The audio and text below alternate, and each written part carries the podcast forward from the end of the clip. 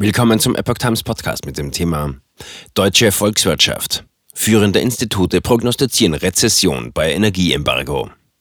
Ein Artikel von Epoch Times vom 13. April 2022.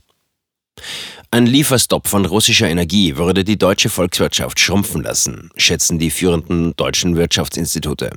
Die deutsche Wirtschaft dürfte in diesem Fall kommendes Jahr in eine scharfe Rezession geraten, heißt es in einer gemeinsamen Konjunkturprognose für das Bundeswirtschaftsministerium, über die das Handelsblatt berichtet.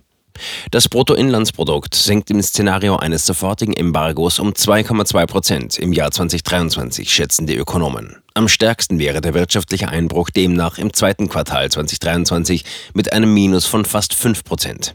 Die Zahl der Arbeitslosen würde im Vergleich zum Vorjahr um 418.000 Personen wachsen. Die Arbeitslosenquote würde seit langem wieder die Marke von 6 Prozent erreichen, so die Prognose.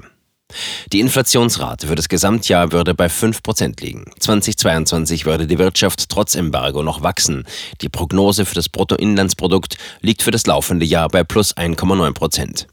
Allerdings wäre die Inflationsrate mit 7,3% höher als bislang angenommen. Die sogenannte Gemeinschaftsdiagnose soll am Mittwoch offiziell vorgestellt werden. Erarbeitet wird das Gutachten federführend vom RWI in Essen, vom DIW in Berlin und vom IFO-Institut in München vom IFW in Kiel und vom IWH in Halle.